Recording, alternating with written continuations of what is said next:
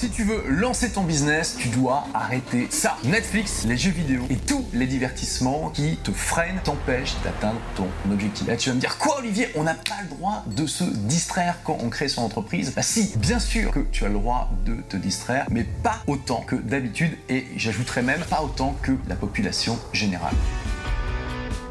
Encore aujourd'hui, la plupart des gens regardent la télé 4 heures par jour en France. Alors la télé, ça inclut Netflix, YouTube et tout ça, mais c'est juste absolument énorme. Ça veut dire que dans un mois, la personne moyenne regarde 120 heures de télévision, de vidéo. Imagine tout ce que tu peux faire en 120 heures. Tu peux mettre en place un super projet de création d'entreprise, tu peux commencer à écrire un livre, tu peux commencer à euh, créer un produit, tu peux faire un milliard de choses qui vont t'avancer vers tes objectifs. Et oui, tu as le droit, bien sûr, quand tu crées une entreprise, de regarder un petit peu Netflix, jouer à des jeux vidéo, mais il faut vraiment que tu réduises maximum. Le challenge que je te donne, c'est de réduire fortement. Combien d'heures tu passes à des distractions qui ne sont pas très utiles, qui vont pas t'avancer vers tes projets? Combien d'heures tu passes sur Instagram, sur Facebook, TikTok, sur tous les réseaux sociaux? Combien d'heures tu passes à regarder des vidéos de divertissement? Combien d'heures tu passes à jouer à des jeux vidéo aujourd'hui? Essaie de mesurer ça dans les prochains jours. Tu peux te lancer un chronomètre à chaque fois que tu fais une activité comme ça sur ton téléphone, par exemple. Pose-toi la question à combien je peux réduire au minimum? Ça, c'est l'approche couteau entre les dents. C'est ok,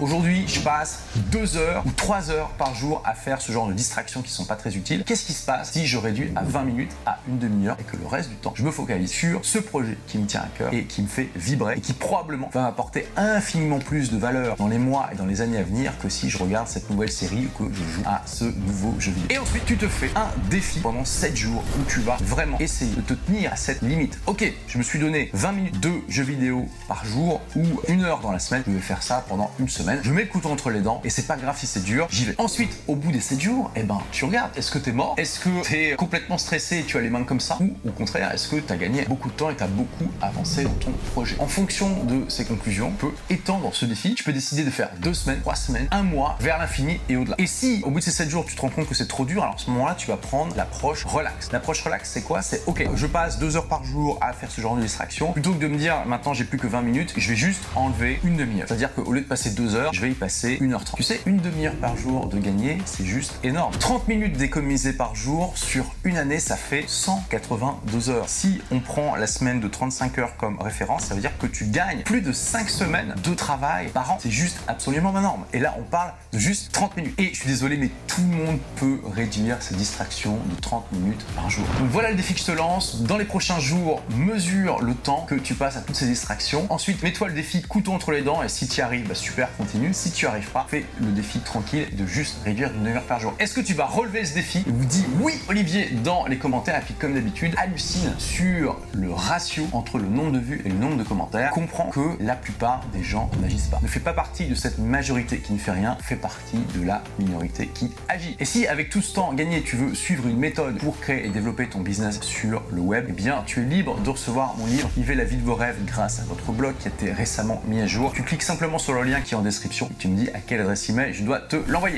Merci d'avoir écouté ce podcast. Si vous l'avez aimé, est-ce que je peux vous demander une petite faveur?